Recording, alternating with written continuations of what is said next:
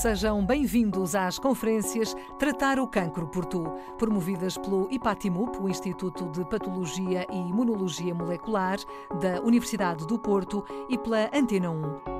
Uma iniciativa em parceria com a Roche e o apoio da Merck. A moderação é dos jornalistas Tiago Alves e Miguel Soares.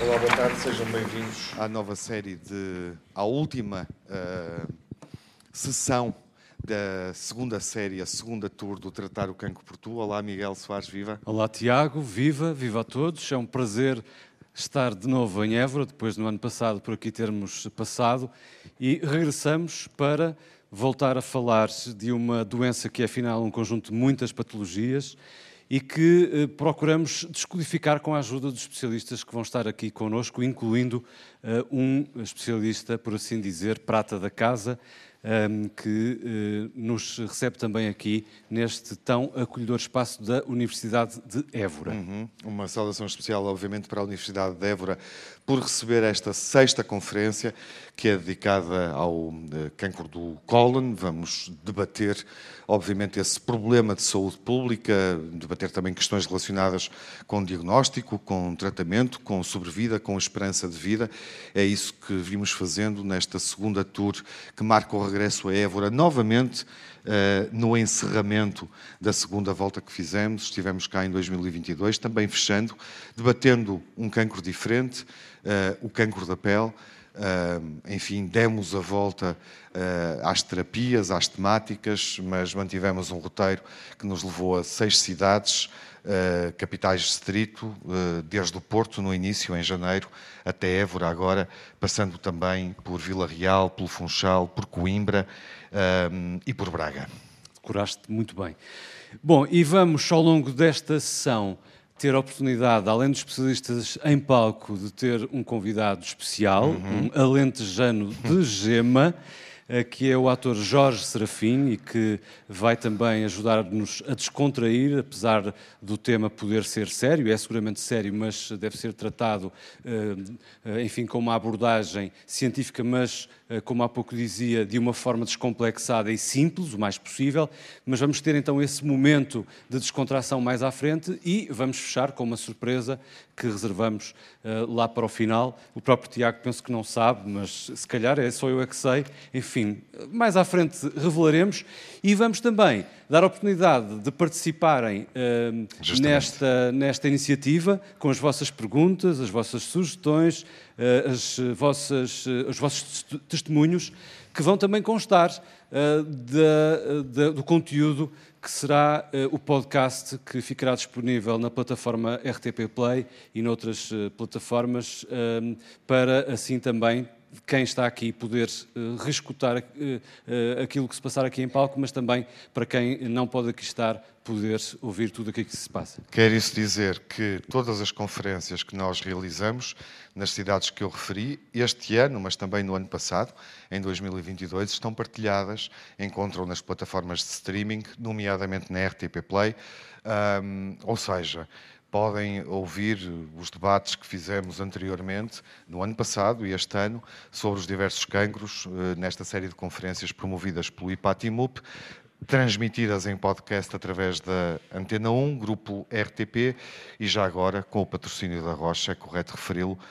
Enfim, antes de chamarmos as estrelas da sessão, não é? Está na hora. Está na hora, Vamos acho que sim. Isso. E começamos por chamar ao palco Manuel Sobrinho Simões, patologista e investigador do Centro Presidente do IPATIMUP, o Instituto de Patologia e Imunologia Molecular da Universidade do Porto e, de certa forma, um grande anfitrião. Olá, Manuel. Sou da Aroca. Viva, bem-vindo. Enganei-me, é da Roca.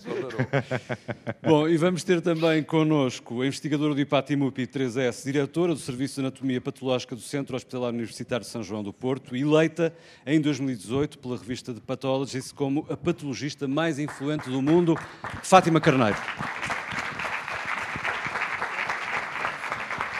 Um título, de resto, que foi, por assim dizer, herdado de Manuel Sobrinho Simões, que também já foi considerado um patologista mais. Portanto, temos aqui dois Olha patologistas mais influentes do mundo. Évora, eu acho que eh, merecem um duplo aplauso neste momento. Acho Temos que, sim, que fazer que uma pausa. Porque é a primeira vez em 12 conferências de tratar o cancro por tu que temos dois patologistas mais influentes do mundo no século XXI. Menos que saibamos, não é? Exatamente. Em, a, a germinar. As, as conferências fazem-se com convidados 18, especiais, 2018. convidados da casa, digamos assim. Recebemos hoje Rui Diniz, médico oncologista e diretor do Serviço de Oncologia Médica do Hospital do Espírito Santo de Évora.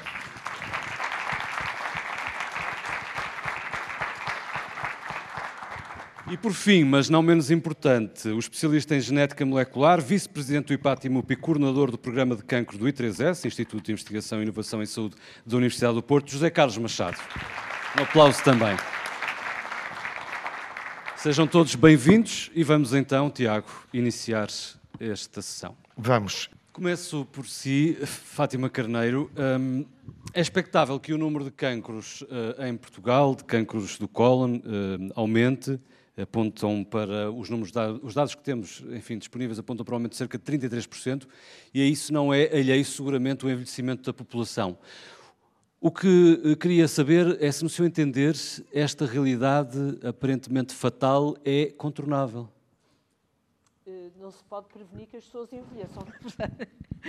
o envelhecimento não se pode prevenir, definitivamente. O número de não cancros, é claro. E, portanto, o número de cancros, voltamos à conversa, uh, e a conversa é a mesma da educação para a saúde, é saber quais são os fatores de risco. Alguém sabe aqui quais são os fatores de risco? Carne vermelha, sim? Poucos legumes, sim? Sim. Álcool, sim? Poucos legumes. Poucos legumes, foi o que eu disse. Álcool, sim? Tabaco, sim? Estou logo a falar em dois fatores de risco, que são fatores de risco para o cólon, para o estômago, para o pulmão, para a orofaringe. Álcool, tabaco associam-se muitas vezes e são fatores de risco para muitas doenças. Portanto, no fundo, dieta saudável, vida ativa. Não vá de carro, vá a pé. Faça exercício físico. Evite de estar demasiado tempo sem fazer atividade física que é boa.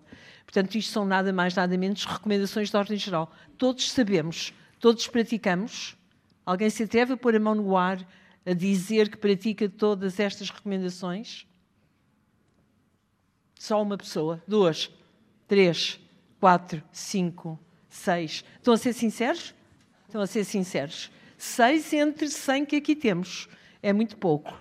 É, temos todos temos... que melhorar. Eu Fátima. não estou a perguntar a esta ilustre plateia, tenho a certeza que praticam. Haverá tímidos na plateia, vamos admitir. Os tímidos não Mas, portanto, isto é a primeira coisa. É ter uma vida saudável. E uma vida saudável pode ser divertidíssima. Não precisa de ser uma vida horrível. E beber qualquer coisinha de vez em quando só cai bem, não é? Festejar só faz bem. Agora, ser alcoólico já é outra história. Fumar muito é outra história. Um cigarrito é melhor evitar, porque depois vem o vício. Não podemos ser radicais. Não. Mas isto não tira aquilo que estava aqui a ser discutido e que foi muitíssimo bem discutido, e parabéns a quem organizou o filme, parabéns aos artistas, é assim que eu digo, porque realmente foi extraordinário. E em Portugal, o, o, intervalo, e é muito oportuna essa pergunta, vai dos 50 aos 74 anos. É isto que está escrito num diploma do Diário da República, publicado em 2017. Qualquer um pode consultar vai à net e obtém esse diploma.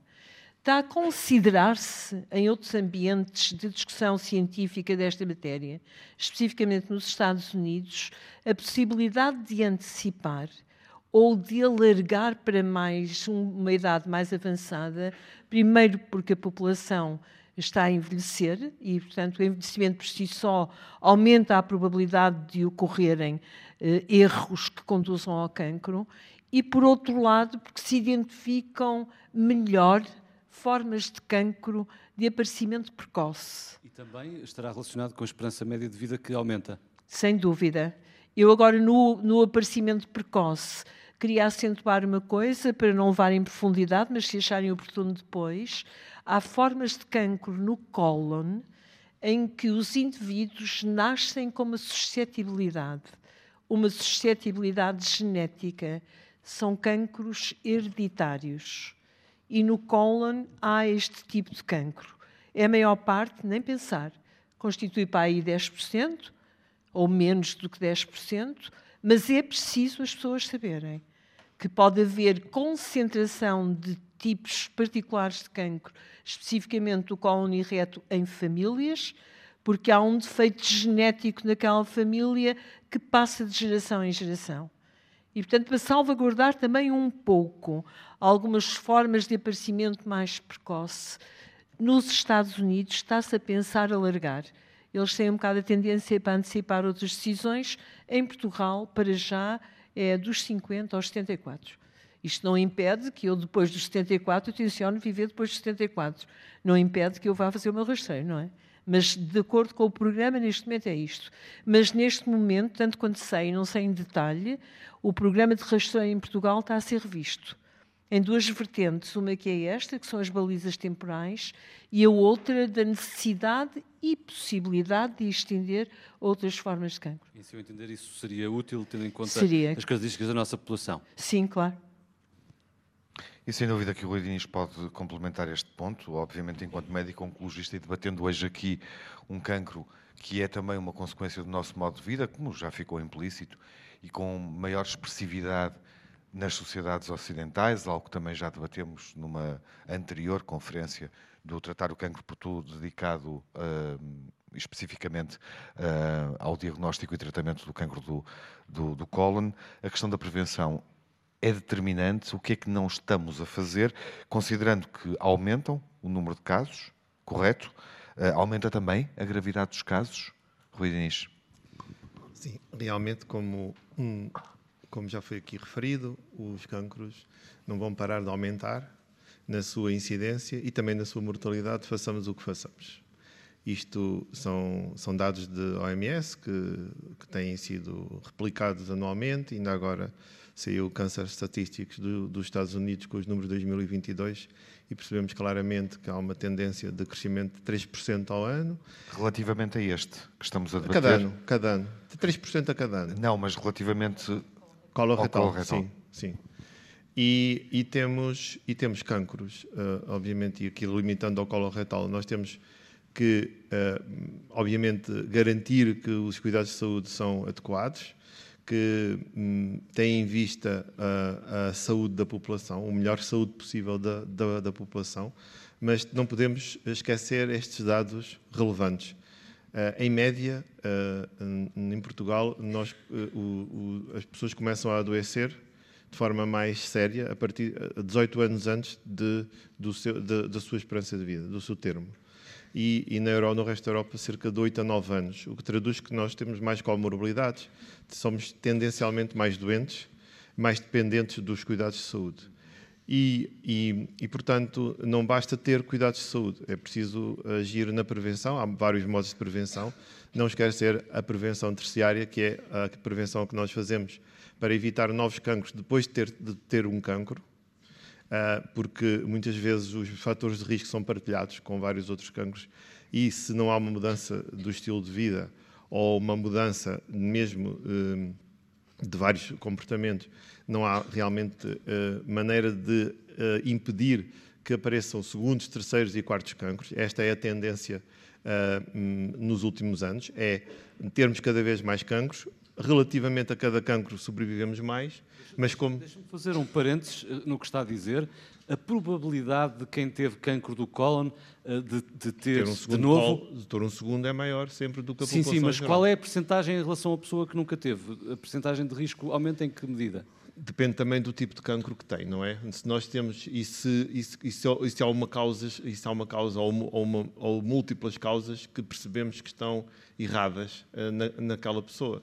Nós não podemos de dizer isto para a população geral, mas sabemos, por exemplo, que uma pessoa que tem um pai que teve cancro de colo, mesmo que não tenha uh, predisposição hereditária, que não tenha nenhum, uh, identificado nenhum síndrome de Lynch ou nenhuma mutação de um gene propiciador de cancro do colo, só por si, pela história familiar, ele já vai ter uma predisposição dupla de ter cancro coloretal e por isso está indicado que deve fazer colonoscopia pelo menos 10 anos antes do aparecimento do diagnóstico do, do seu pai ou mãe. Portanto, eh, nós temos sempre que pensar que o rastreio universal é uma coisa e o rastreio individual é outra, o rastreio personalizado. Obviamente que, quando se definem políticas de rastreio universal, nós não estamos a, a impedir as pessoas de, de, fazer um rastreio personalizado, adequado a cada pessoa pelas condições de risco que têm.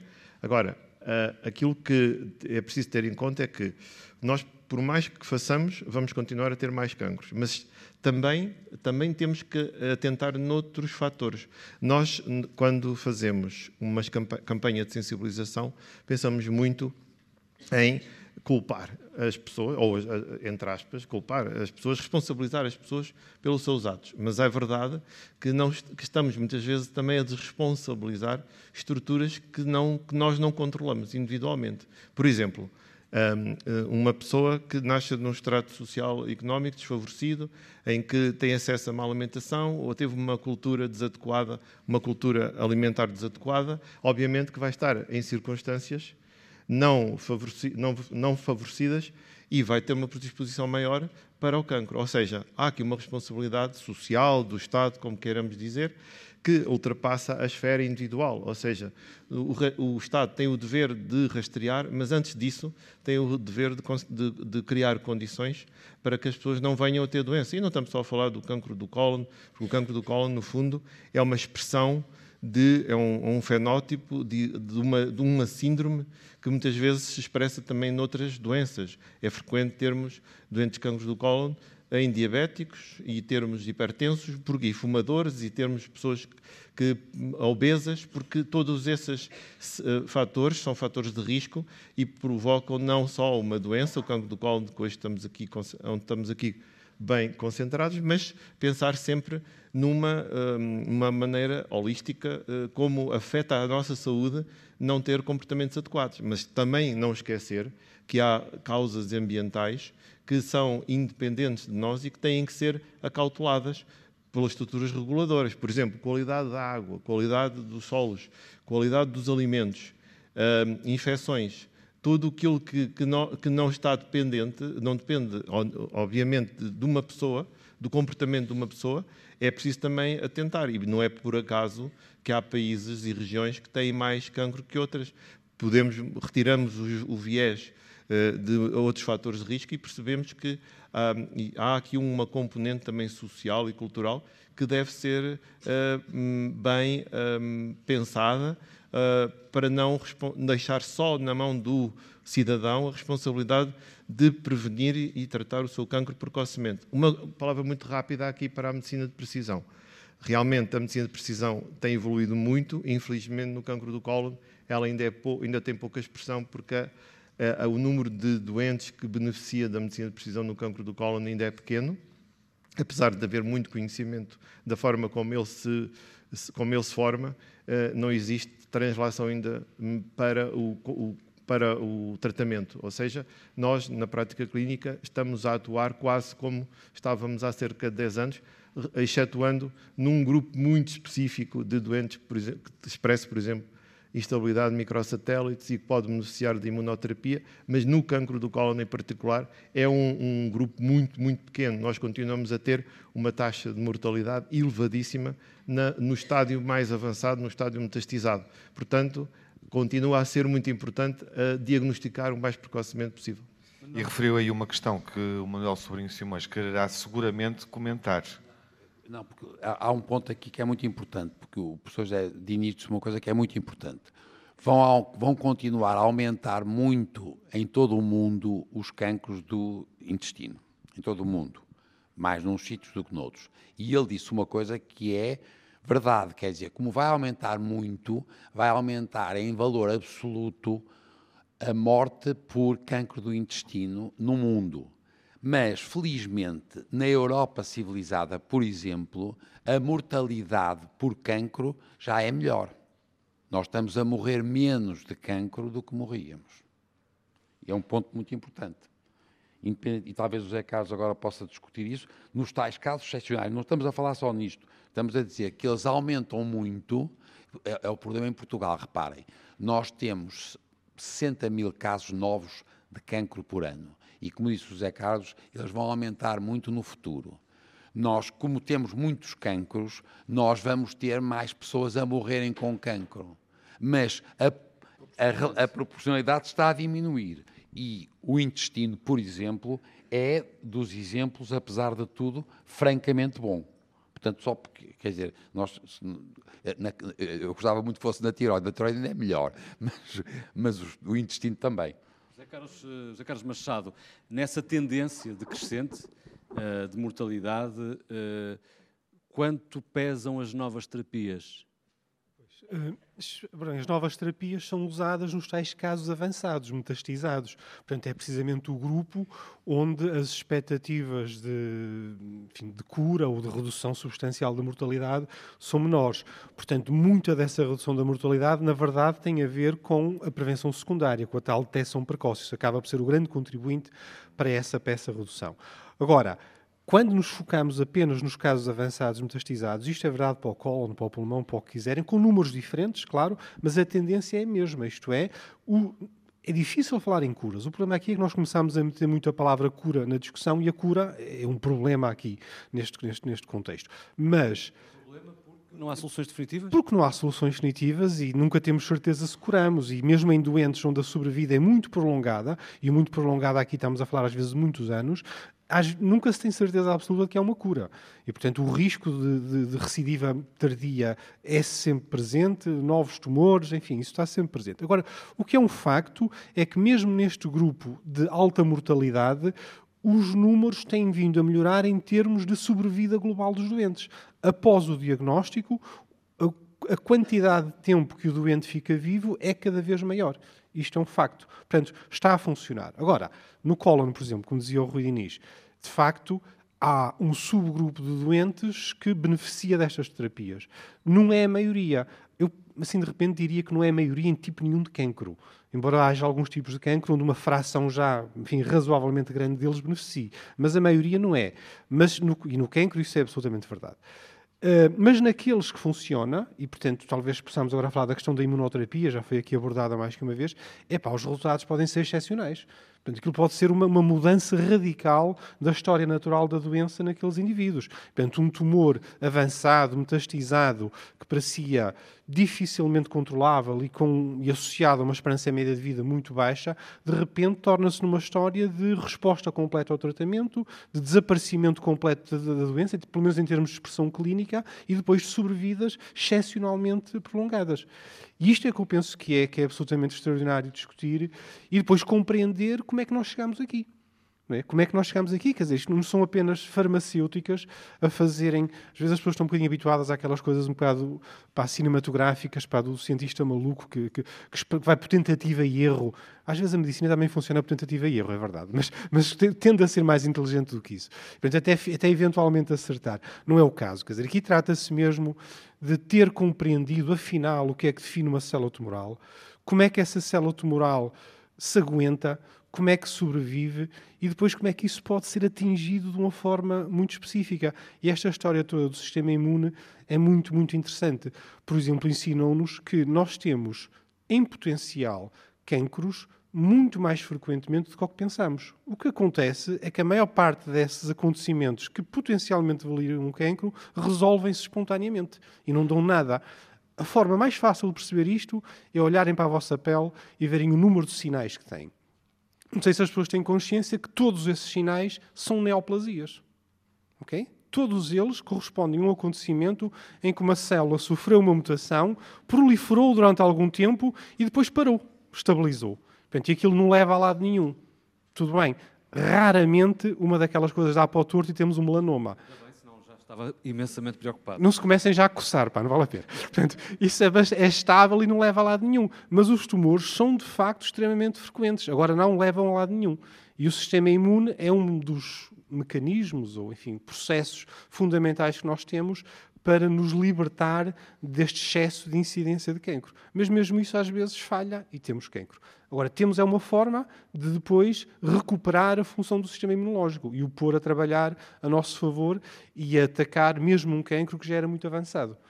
É o triunfo da investigação, de facto. Oi, Dinis, uh, pede a palavra para... Pede a palavra para dizer que no cancro do cólon, e é neste que estamos a falar, não não tivemos, não tivemos uma grande evolução no, no, no número de medicamentos novos. A maior evolução responsável pela, pela melhoria dos números, pela, pela melhoria dos resultados, uh, assentou numa estratégia de uh, trabalho multidisciplinar.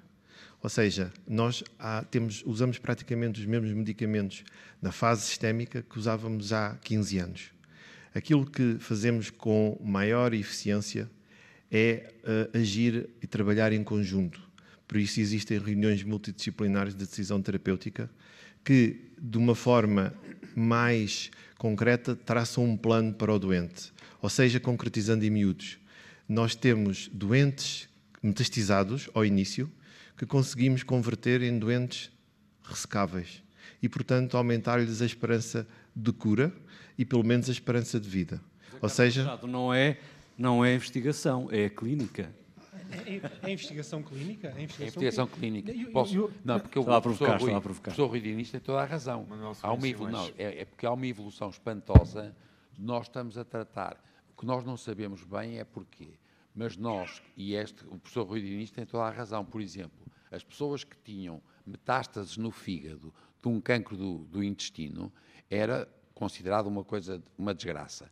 Nós agora vamos lá, eles vão lá, não, não, é, não, é, um, é, um, plural majestático, não sou eu, mas eles vão lá e fazem recessões de metástases hepáticas e as pessoas não, não morrem ou morrem muito mais tarde. Ele tem toda a razão.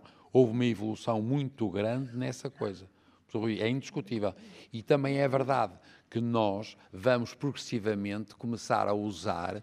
Agora, e é, é muito interessante, porque nós sabemos que há coisas imunológicas que a gente funciona, mas a gente não sabe bem porquê. E passamos a chamar-lhe, no fundo, tratamentos agnósticos. E, portanto, quando o tipo está mesmo lixado, a gente não sabe, pá, experimenta isso, e às vezes funciona. Agora, é verdade que isto provavelmente não é facilmente extrapolável para uma, uma prática clínica, mas é verdade que há soluções imunológicas que nós cada vez mais temos que investigar, nisso o Zé Carlos é o que ele está a dizer, é investigar porque é que este caso correu tão bem. É pá, não devia ter corrido tão bem. A investigação que a gente tem nos casos muito bons, os tais que a gente agora tira metástases, metástases cerebrais, por exemplo, as pessoas estão vivas. As pessoas tinham metástases hepáticas e estão vivas. Portanto, esta. Agora, reparem que é sempre que nós estamos sempre aqui a discutir, que é os números. Nós temos sempre esperanças e os clínicos nisso são muito bons, porque eles tratam o senhor Simões, não tratam mil Simões, eles tratam o senhor Simões. E, portanto, a resposta numa pessoa, é pá, não é extrapolável. E aí estou totalmente de acordo, é, é verdade. Bom, concluída esta primeira ronda, é o momento de dizer-vos que daqui a pouco podem uh, participar no debate, juntar-se uh, e colocar as vossas questões. Vai ser depois de recebermos o Jorge Serafim. Mudamos de tom para uma última intervenção do Jorge, um reencontro desde o Porto até Évora, sempre com uma intervenção inspirada naquilo que fomos ouvindo e hoje, Jorge, em casa, finalmente? Uh, em casa não, eu sou de Beja. Isto foi uma provocação. É um prazer imenso estar aqui neste auditório onde eu já vim tantas vezes contar histórias e estar nesta cidade maravilhosa, tão bonita, mas ainda não conseguiram acabar o templo de Diana. E o castelo de Beja está inteiro. É preciso dizer isto. Ainda por cima, o templo de Diana, não sei se sabem, não se chama de Diana. Não sei se sabem. Portanto, o castelo de Beja é castelo de Beja. Podiam chamar templo de Évora, mas não quiseram. Uh, é um prazer imenso estar aqui. Foi um ciclo interessantíssimo, onde aprendi tanto, ouvir os convidados, os presentes, uh, toda a instituição que, que promoveu, e, e, de facto tinha todo o sentido também de terminar a ser o tema o cancro do cólon, porque de, outro dia li que havia uma análise que apontava que de facto os números no Alentejo e traz os montes a nível do cólon são números muito altos, porque nós de facto temos uns hábitos. A doutora Fátima falou há bocado, é o tabaco, mas nós com a comidinha, meu amigo, é que nós até, até, até nos ultrapassamos, porque nós, a, a, chamada dieta mediterrânica não tem nada a ver com aquilo que nós fazemos hoje.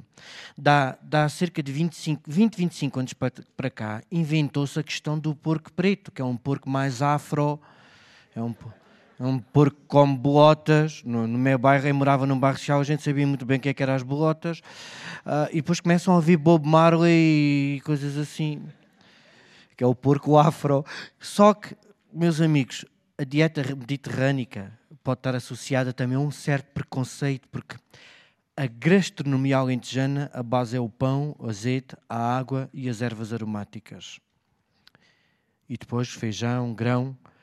Isso é a base da dieta alentejana. E era dieta também forçada. E aconteceu uma transformação social tão grande que as pessoas até diziam isso é comida de pobre. Durante anos renegámos essas comidas. As beldroegas, o hortelã da ribeira, o feijão guisado com alabaças, os catacuzes. Há uma série de coisas que vocês podem percorrer uma série de restaurantes em Évora, Beja, e é difícil encontrar. Porquê?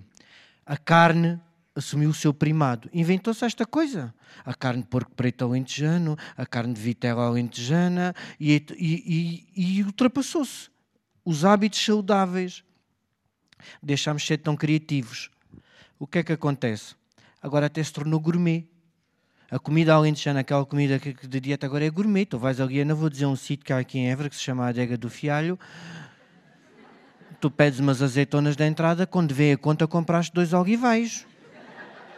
Mas a gente tem noção disso. E também há aqui um aqui na Praça do Gerardo, que é o Pátio Alentejano, é belíssimo. Mas a gente não pode dar confiança ao dono porque a gente pede uma sorda, uma sorda alentejana, é o poê esmagado com o coentro, em azeite, sal, água a ferver e um, fatias de pão com uma semana de vida, que é para estar a mais duro, a bolhar num caldo a ferver. E ele paga, cobra de 25 merréis por um pedaço de pão boiando em água. Porque agora é fino.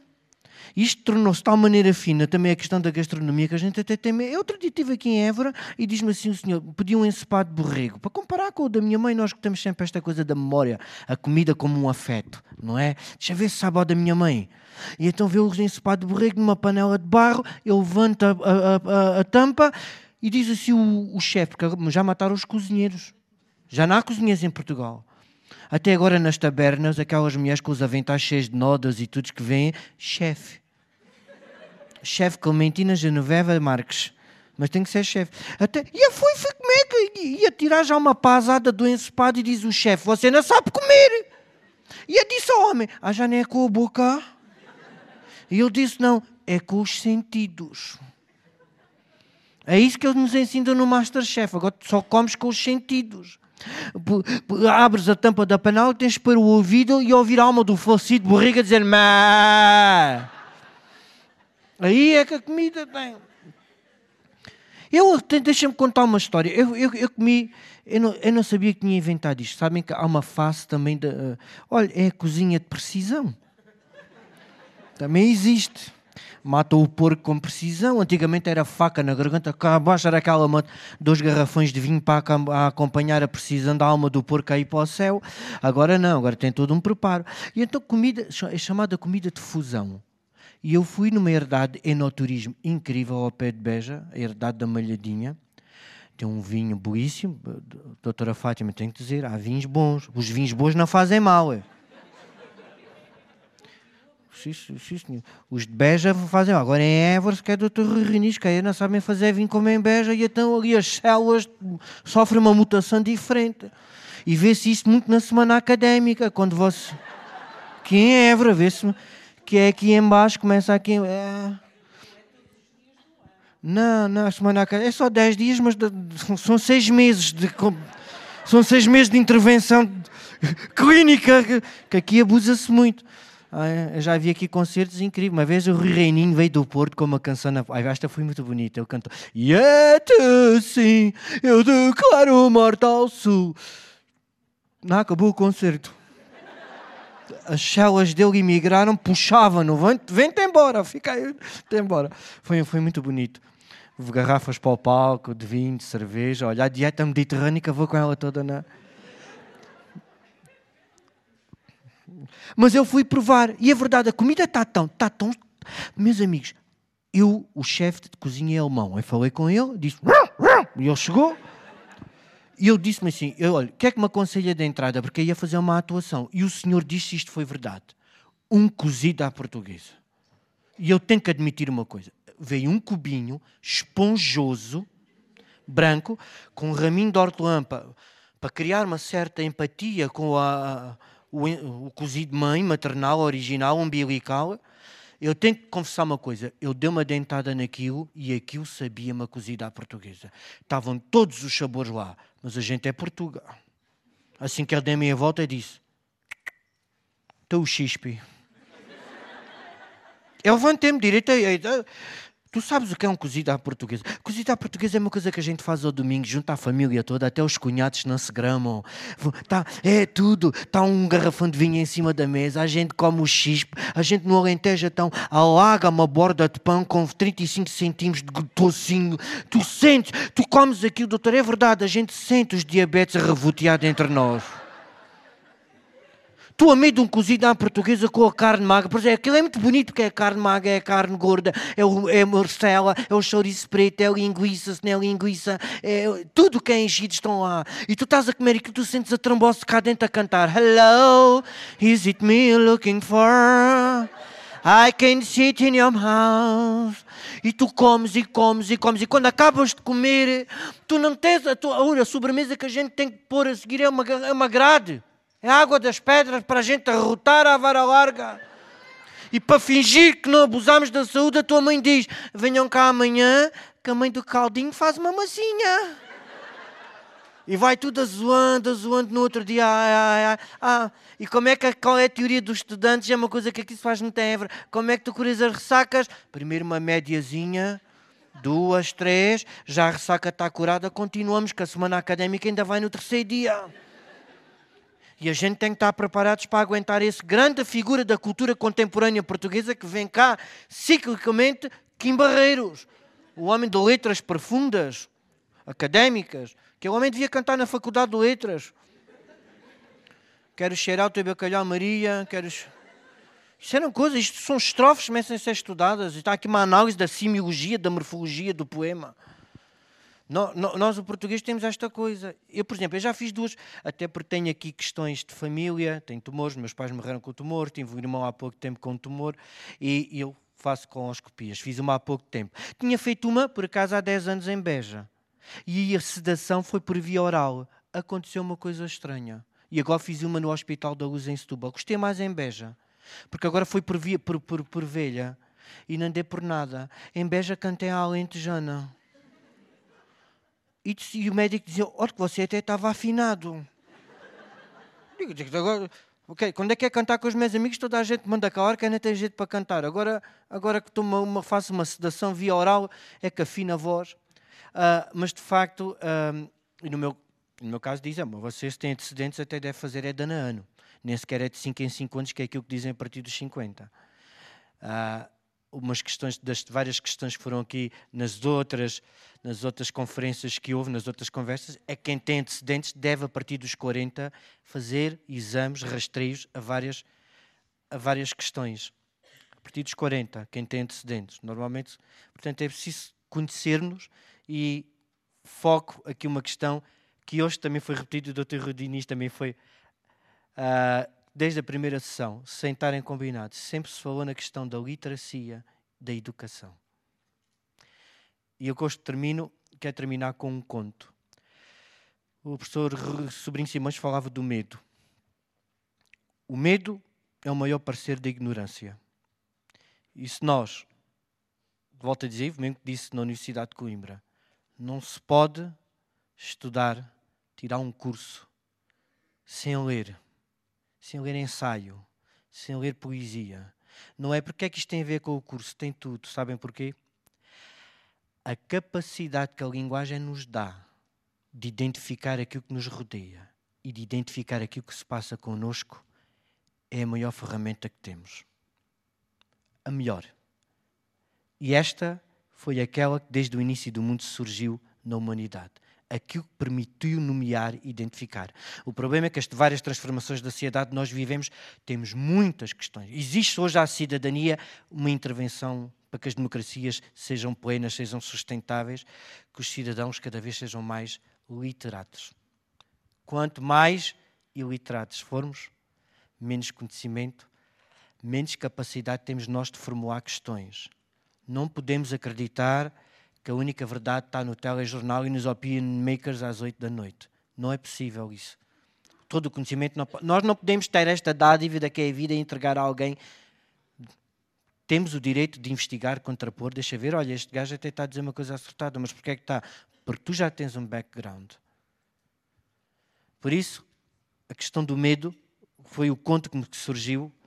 É um conto árabe que diz que um cavaleiro ia a caminho de uma grande cidade, Damasco, com dois propósitos: fazer fortuna, aumentar negócio e procurar a mais bela das mulheres com quem casar. Montou-se no seu cavalo e, quando já estava enfiado na estrada que o conduzia à porta da grande cidade amuralhada, Damasco, a bela, ia uma velha na mesma direção, corpo curvado, um capuz a cobrir-lhe o rosto e uma bengala amparando sua fragilidade. O homem piedoso daquela fraca figura aproximou-se e disse: Precisais de ajuda, senhora minha? Ela retirou o capuz e faz um sorriso tão cínico, um hálito fétido, mas um olhar profundo, escuro como a noite, simultaneamente cintilante, dizendo-lhe: Eu sou a peste e vou caminho da grande cidade, amando da minha soberana, a morte. Cinco mil vidas tem de colher. Assim que o cavaleiro ouviu isto, entrou na cidade e em cada rua, em cada larga e cada praça, anunciou que a peste estava prestes a chegar e que milhares de vidas estava prestes a colher. E enquanto ele anunciava, ele fazia negócio, aumentava a fortuna. Mas quando olhou com olhos de ver, reparou que em cada rua, em cada largo, em cada praça, os corpos caíam, sucumbiam. Já não quis procurar aquela mulher com quem casar a bolsa estava pesada, a fortuna tinha aumentado, montou-se no cavalo, partiu, deixando a bela Damasco para trás. Mas um pouco mais à frente, já ia na mesma direção, a velha peste. Ele assim que a viu, tentou-se desviar, mas ela reconheceu o som dos cascos do cavalo a bater. Chamou e disse: Não tenhas receio, senhor meu.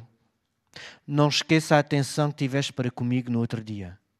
Mas ele aproximou-se dela, receoso, cauteloso e disse: As tuas contas estavam enganadas. A velha peste ficou boquiaberta. Como assim? Disseste-me que irias colher cinco mil vidas. Mas pelas minhas contas já passam das dez mil. Ela soltou uma gargalhada enorme e disse: Cinco mil foram os que eu fiz. Todas as outras fizeste-as tu, quando espalhaste o medo em cada rua, em cada largo, em cada praça. Como vês, é o medo. É sempre o medo que mais nos cala, é sempre o medo que mais nos mata. E obrigado. É um conto lindíssimo. Para terminar, rápido, quero fazer um jogo convosco, contar um conto que aprendi com um colega conta cuenta cuentos. Em Espanha existe a profissão cuenta cuentos. Aqui em Portugal não, não, vais às finanças nem sabe o que é, tem que ser ator de teatro, é o mais próximo que há. Eu vou fazer contar um conto, mas preciso da vossa ajuda. E eu estava a pensar, dado o tema, qual é o conto que se poderá mais adequar? E encontrei, mas toda a gente vai dizer comigo a palavra silêncio, está bem? Vamos aqui a, a despertar um bocadinho. Era uma vez um rei que só gostava do? Um bocadinho mais, gente, que isso? Baixa astral, barra pesada.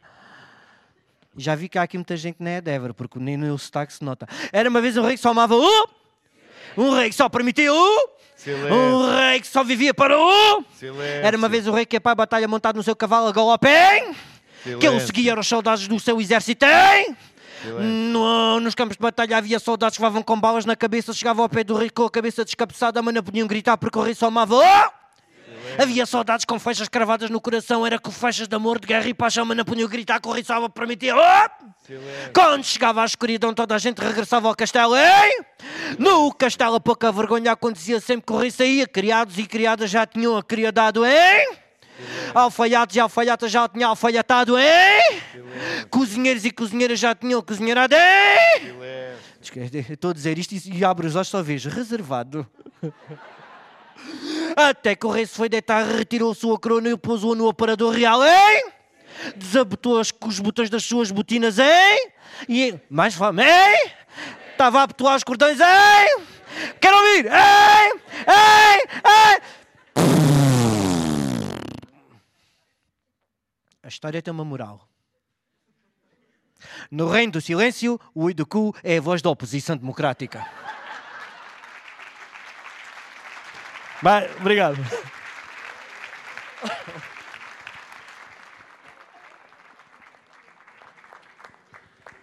Bom, e depois deste final, quase me apetecia ficar em silêncio.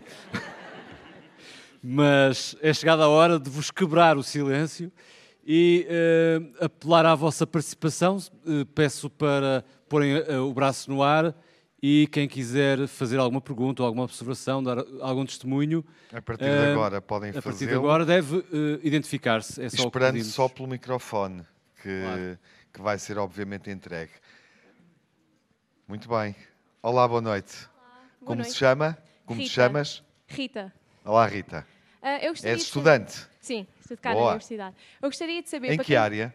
Uh, medicina veterinária, quarto Boa, ano. Boa, muito bem. Uh, eu gostaria de saber para quem tem antecedentes do cancro do cólon, quais são as medidas que devem tomar pronto, a duplicar e se existem testes genéticos disponíveis e quais são os critérios para os fazer e se são financiados pelo Estado. Obrigado pela pergunta. Fátima Carneiro resposta com o Zé Carlos. E o, as formas familiares de cancro do cólon de causa genética e, portanto, hereditárias. E vou só fazer um parênteses, porque falou-se aqui muito, acho que o nosso artista falou em vários casos na família. Pode haver vários casos na família que não têm nada a ver com a hereditariedade. Podem traduzir a exposição a fatores ambientais pesados, a alimentação, processos inflamatórios, etc. Não é essa a sua pergunta. A sua pergunta é para doenças condicionadas por uma alteração genética. Há duas síndromes principais. Uma é a polipose adenomatosa do cólon, familiar do cólon, e a outra é a chamada síndrome de Lynch. E, portanto, as medidas e recomendações variam de acordo com o tipo de cancro hereditário que está a falar. A menina está interessada em algo em particular? Uh, não, não, era em geral. então, por exemplo, na polipose adenomatosa familiar, as recomendações é que os indivíduos afetados com o defeito genético sejam submetidos a uma colonoscopia no início da adolescência e depois no fim da adolescência, seja removida a totalidade do cólon, para que os milhares de pólipos que estes indivíduos têm não sofram transformação maligna. E, portanto, a sua pergunta é: eu conheço uma família eh, que há um doente que foi identificado como tendo polipose adenatosa familiar. O que é que eu vou oferecer aos familiares? para que eles entrem num programa de rastreio adequado àquela doença. E o que vai, antes de mais, é oferecer teste genético. E quando vai oferecer teste genético, não é ao nascimento, porque não tem nada a fazer. Só vai criar um caos na família. Vai oferecer o teste genético quando aquele indivíduo, potencial portador, puder vir a beneficiar de uma colonoscopia com recepção do cólon doente. E, portanto, isto é no início da adolescência. A tendência das pessoas é: eu tenho polipose, eu quero que os meus filhos sejam testados ao nascimento. E não é isso que se pretende. Não se pretende aumentar a tensão nos indivíduos nem na família. Aquela criança, se eu souber que ela tem um defeito genético e o irmão não, é impossível não tratar de forma diferente e, tanto quanto possível, nas doenças hereditárias, fazer todos os esforços para não estigmatizar o portador da alteração como sendo mais doente do que é porque tem o risco aumentado. Portanto, isto é para uma forma de doença hereditária do cólon que é muito fácil de perceber. O gene é conhecido, há variantes conhecidas. A outra forma, que é a doença de Lynch, tudo começa mais tarde mas a doença de Lynch, ela própria tem várias, uh, várias variantes, digamos assim. E, portanto, talvez, assim, para a população em geral, a mensagem mais importante que eu acho que tu queres transmitir é atenção ao cancro hereditário, atenção que é preciso procurar um médico precocemente, atenção que vai ser necessário fazer um teste genético, atenção, seguir as recomendações que são dadas por quem sabe, não entrar em pânico e tomar as medidas de prevenção adequadas e atempadas. José Carlos Machado, alguma palavra adicional? Acho que a resposta da professora Fátima Carneiro foi já bastante compreensiva. Às tantas, só acrescentar a importância do aconselhamento genético, isto é, a tal necessidade de acompanhamento médico especializado passa pela consulta a um geneticista médico que ajuda a contextualizar a apresentação da doença no indivíduo e nos seus familiares, portanto, ajuda a distinguir estas situações de agregação familiar de verdadeira doença hereditária. E caso se trate de verdadeira doença hereditária, isso tem critérios, tem a ver com a idade dos doentes, com o número de casos na família, etc. Então, aí sim, encaminhar esses doentes para os tais testes genéticos que permitem definir ou confirmar o diagnóstico da doença genética que depois tem muitas aplicações, não tanto para aquele indivíduo em concreto, porque está diagnosticado, mas fundamentalmente para gerir o resto da família e tentar identificar num processo gradual, primeiro em familiares diretos e depois noutros, quem poderá ou não ser portador dessas alterações e, portanto, estar em risco de, de desenvolvimento desta doença. Tudo isto pode ser feito em Portugal e tudo isto é feito em numerosos centros e laboratórios especializados nestas consultas e nestes tipos de testes genéticos. E quanto à pergunta sobre se o Sistema Nacional de Saúde cobre, sim, cobre tudo isto. Portanto, os hospitais podem localmente ou reencaminhando estes doentes para centros onde isto é feito, um, assegurar que, que este tipo de cuidados e de serviços é prestado aos doentes. Muito obrigado, ficou claro? Sim, sim, obrigada. Quem não. quer fazer a próxima pergunta? E não se esqueçam que vamos fechar Ou em festa. Comentário. Não tem que ser forçosamente uma pergunta, pode ser um comentário. Aqui à Aqui. frente. Bom. Aqui à frente. Fátima. Olá, boa noite. Olá, boa olá. Noite. Eu queria perguntar uma Como opinião. Se chama? Já Nuno, agora? Nuno Marcos, queria perguntar uma opinião a todos. Eh, em, em, onde é que vocês estão nesta coisa do debate do rastreio por pesquisa de sangue oculto nas fezes ou por colonoscopia? E já agora introduzir uma coisa que eu vejo muito poucas vezes introduzida neste debate. A gente sabe que os critérios para o rastreio entram muito como o Dr. Inês falou do critério económico. Ele, aliás, usou uma expressão engraçada que é porque há uma questão do valor, qual é o valor que damos à vida, ou, ou neste caso à morte. Mas eu nunca vejo discutida a questão de que a colonoscopia não é apenas um exame que permite a detecção precoce a colonoscopia permite, eliminando os pólipos, fazer prevenção primária, mesmo. E, portanto, o ganho em termos da vida das pessoas, do drama individual, não é? Há aqui um ganho muito grande. Eu percebo que não entra no critério económico, porque depois não se reflete nos números, eventualmente. Mas como é que é a vossa opinião em relação a, estas, a estes rastreios, a estes dois métodos? é a base populacional. O rastreio é para a população toda colonoscópios para a população toda, se calhar neste momento não há. Portanto, há aqui duas coisas claras. Uma coisa é tentar atingir a população toda. O Nuno tem toda a razão. Naquilo que se chama pesquisa de sangue oculto das fezes, isto é uma forma de identificar sangue nas fezes, que traduzem que dentro do cólon há um tumor que sangrou. E muitas vezes esse tumor é já um bocadinho maior do que gostaríamos. Portanto, permite identificar, não permite curar. Mas eu já agora queria desafiar aqueles meninos lá atrás que são lindos de morrer, eu adoro estudantes, vão chegar lá a casa e vão perguntar ao pai e à mãe se já fizeram rastreio do cancro do cólon. Porque o que faz o Sistema Nacional de Saúde é distribuir aos indivíduos com a idade certa uns kits de utilização muito simples que eu não vou aqui descrever, simplicíssimo, são entregues de forma anónima, de uma forma discreta. Eu estou a falar do que é feito agora, não estou a falar do que era feito no passado. Mas isto só indica que aquele indivíduo tem sangue nas fezes. Portanto, no mundo ideal, o que o Nuno está a dizer faz todo sentido. A colonoscopia, e se possível total, permite ver toda a extensão da superfície cólica, identificar pólipos e removê-los. Portanto, tem uma função de diagnóstico e tratamento. Rui Diniz? O problema é se nós temos condições no país para estender a todos. E eu acho que nesta altura não temos. Portanto, mal por mal, ao menos façamos o sangue oculto nas fezes, que é o que se faz em Inglaterra, por exemplo. Obrigado, Fátima Carneiro. Penso que o Rui Diniz queria acrescentar uma palavra. Sim. enquanto clínico, que, vê todos que recebe todos os dias doentes que podiam ter sido diagnosticados precocemente e, e que eu tenho que gerir no resto, de, no resto da sua vida, porque não puderam ou não conseguiram fazer esse rastreio.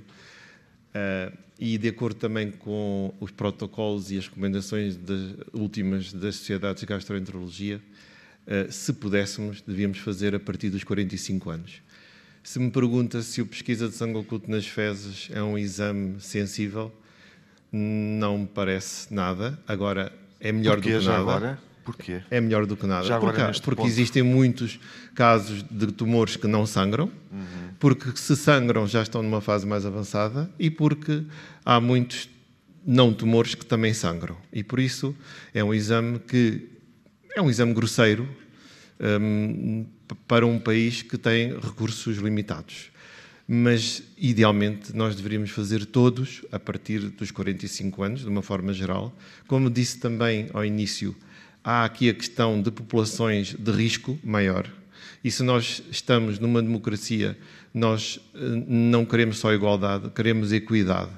E a equidade começa eh, muitas vezes a não existir desde que nascemos. A partir do momento em que uma família está exposta a um fator de risco maior, porque consome mais carne de porco branca, porque faz menos exercício, porque tem a cultura da obesidade. É óbvio que essa da, família. Da profissão que tem também. Da? É? profissão que tem, do sedentarismo, de viver na cidade, que é um fator negativo. Uh, obviamente que terá um risco maior. E se nós atentássemos, fôssemos rigorosamente cientistas sociais, nós iríamos individualizar as medidas de rastreio para cada pessoa de acordo não só com o seu histórico familiar de doenças, mas também com seu, os seus antecedentes socioeconómicos, de literacia, etc. Até porque muitas pessoas, a maioria parte das pessoas pobres, só depende do Estado para poder aceder a alguns cuidados de saúde, enquanto as pessoas mais favorecidas economicamente, por si e porque têm meios, conseguem, eh, obviamente, chegar de outra maneira àqueles exames. Em relação àquela, à, à, jovem, eu penso que também uma palavra para doentes, como referiu a, a, a professora Fátima Carneiro, que não têm um, um, defeito algum genético, mas têm história familiar. E esses doentes devem, uh, os seus descendentes, os seus filhos, devem fazer a colonoscopia preferencialmente pelo menos 10 anos antes do diagnóstico do seu pai ou mãe, uma vez que existe uma carga, uma história familiar, um padrão familiar que depende desses tais fatores de risco que, obviamente, não podem ser considerados quando se decide uma, um rastreio de base populacional. Uh, portanto, nesse caso, façamos um rastreio personalizado. Fátima Carneiro pediu a palavra? Eu queria pedir a palavra só para dizer muito sucintamente o seguinte, uh, que para mim que tenho que viver no cotidiano a tomar decisões todos os dias, como de qualquer um de nós, eu distingo com muita clareza o possível e o ideal. E em Portugal, neste momento, as recomendações do rastreio são as que estão lá escritas para todos. Ninguém me impediu a mim de ir fazer já dois rastreios personalizados. Portanto, toda a gente está livre para ir fazer rastreio personalizado, até tendo em conta a discussão que aqui estamos a ter. O que eu queria era que Portugal garantisse para toda a população fazer chegar a todos a possibilidade de fazer um rastreio e de melhorar os métodos de rastreio. Isto que nós estamos aqui a discutir, parece uma coisa muito elaborada, vem tudo escrito no Diário da República. Quando se deve fazer, quais são as recomendações, qual é o intervalo. Eh, a Sociedade Portuguesa de Gastroenterologia tem disponibilizado a informação. Mas, portanto, acho que é fora do âmbito que aqui estamos a fazer. Eu não posso fazer, deixar de fazer mais um apelo, porque acredito muito no que vou dizer. Tenham um médico de família. Vão ao vosso médico de família. Aconselhem os vossos pais a terem um médico de família. E isto em nada tira a necessidade, a indicação de procurar a medicina hospitalar quando tal é oportuno.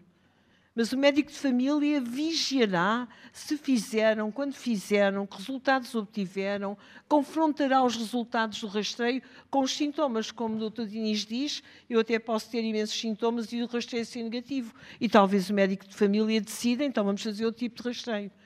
Eu o que gostava era que o país inteiro tivesse disponível condições que não tem, de acesso à medicina geral e familiar enquanto o mecanismo primário e de rastreios que cheguem a todos. Porque aqui o problema é que se nem o rastreio chega, a medicina personalizada chega só aos mais informados, nos termos em que estamos a discutir. Mais uma pergunta ali. Boa tarde. Uh, eu também sou estudante aqui da Universidade, estudante de Psicologia. E estamos a falar com? Maria, Maria Brás, sou estudante olá. aqui da Universidade. Olá. E também queria dizer olá a todos, primeiro que tudo. E se calhar puxando um bocadinho a brasa à minha sardinha, eu gostaria de fazer uma questão relacionada com os, os riscos, não é? os fatores de risco. Uh, Falou-se aqui muito de fatores de risco como a alimentação, alguns ambientais, e eu estava a pensar sobre os fatores de risco do ponto de vista psicológico, se não seriam também importantes trazer ao de cima, especialmente numa população, por exemplo, de estudantes, não é? Que se observa bastante ansiedade, bastante stress, que se tem interligado, pelo menos ultimamente na literatura, tanto com a proliferação das células cancerígenas, como com um surgimento mais precoce e mais comum. E nesse sentido, se este tipo de fatores de risco não seriam também importantes trazer ao de cima e trazer ao de cima neste tipo uh, de palestras em Portugal, nomeadamente, mas em geral. Obrigada. Obrigado, Maria Abrantes. Quem quer responder? Manuel Sobrinho Simões. Nós temos a certeza que os fatores psicológicos desempenham um papel. E é indiscutível, não é provavelmente o, o cancro e as doenças cancerosas dentro das doenças que são muito orgânicas, por oposição a outras doenças que são mais de illness e de sickness, aí a influência dos fatores psicológicos é muito maior do que no cancro. Portanto, é difícil encontrar evidência para que fatores psicogénicos causem o cancro. Nunca ninguém provou. Agora, toda a gente sabe que nas pessoas que já têm uma neoplasia e que por causa disso tem que ser acompanhado por um clínico, os fatores psicológicos, de resto, por exemplo, como o tipo de alimentação e com o estilo de vida, que tem a ver muito com a psicologia e com aquilo que é, aquilo que nós chamamos a relação entre o que é neurológico e a, imuni e a imunidade, desempenham um papel. Não sei se está a ver, portanto, não é uma causa de causalidade, não, não se acredita porque nunca ninguém provou isso. Mas é verdade que desempenha um papel muito grande na qualidade da vida e provavelmente na sobrevida dos, dos doentes. Posto isto, vamos dar a palavra a mais um espectador. Olá. Olá, boa noite. Boa noite. Uh, Estudante também? Sim, sim. De? Uh, reabilitação psicomotora. Uhum. E já agora como te chamas? Uh, Sofia Marques. Boa noite, Sofia. Então, a minha questão é: se durante a colonoscopia podem ser removidos os pólipos, um, significa que a pessoa não, terá, não será submetida um, a uma operação nem, nem precisará de fazer tratamento? Significa isso mesmo. Fátima Obrigada. Só, só, há uma ressalva, é que depende do tamanho dos pólipos, mas sim, a maior parte deles podem se tirar, só se for muito grande e houver o risco de alguma hemorragia, que teria que ser outra aproximação. Mas a ideia é intervir, remover, tratar e fica livre de, desse risco até ao tempo da outra colonoscopia. Okay. Obrigada. Mais alguma questão? Ah. Aqui à frente. Aí vamos aproveitar. Olá, boa noite. Desculpe. Estou-me a ouvir. Sim. Lacerda. Doente Olá, João. Tem, tem é que utilizar o microfone. Uh, doente Isso, oncológico, estou, a ser, uh, estou aqui só para agradecer o vosso trabalho, o trabalho que estão a desenvolver aí na linha da frente e agradecer principalmente ao Dr. Rui Diniz e à equipa dele que está a fazer o meu acompanhamento no, no hospital aqui em Évora. Há dois anos que ando a fazer quimioterapia, de 15 em 15 dias, era um dos tais cancros metastizados, já espalhados em gânglios, pulmão também, fígado. E pronto, estou só aqui para agradecer o tratamento que estou a ter aqui no hospital. Era só isso que eu, eu gostava que Obrigado. sentissem também aqui a outra parte. Rui Inês, algo a acrescentar? Claro que agora, tardiamente, já cortei, cortei a alimentação toda. Há dois anos não na bebo. Toda espero que não. Quase tudo. há dois anos que não, que não bebo bebidas alcoólicas, que não, não como nada açucarado, que não como carnes uh, vermelhas, que não, não como pizzas, hambúrgueres. Pronto, cortei isso tudo. Pronto, é, é um bocadinho tarde, mas acho que ainda vai até dar luta ao bicho. Muito obrigado, Sr. José. É com grande gosto.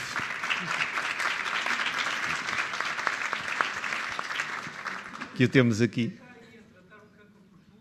Dele para a frente é que é o caminho. É verdade. E, e dou-lhe os parabéns porque, individualmente e na família, tomou essa decisão de mudar o estilo de vida e o resultado está à vista. Não é só com os medicamentos que nós tratamos as pessoas, é também com mudança de tudo, de vários comportamentos que muitas vezes reconhecemos uh, como menos certos quando temos alguns sustos e, e, e, e o, o, bom estado que o Sr. José tem e também psicológico deve-se a esta, uh, este trabalho que fez uh, na sua vida, a revolução que tomou a seu cargo e, portanto, é um exemplo vivo de, de uma pessoa que fez uma prevenção terciária e que uh, leva de uma forma também muito positiva e acolhe cada dia aquilo que de melhor tem a vida. E obrigado por estar aqui presente.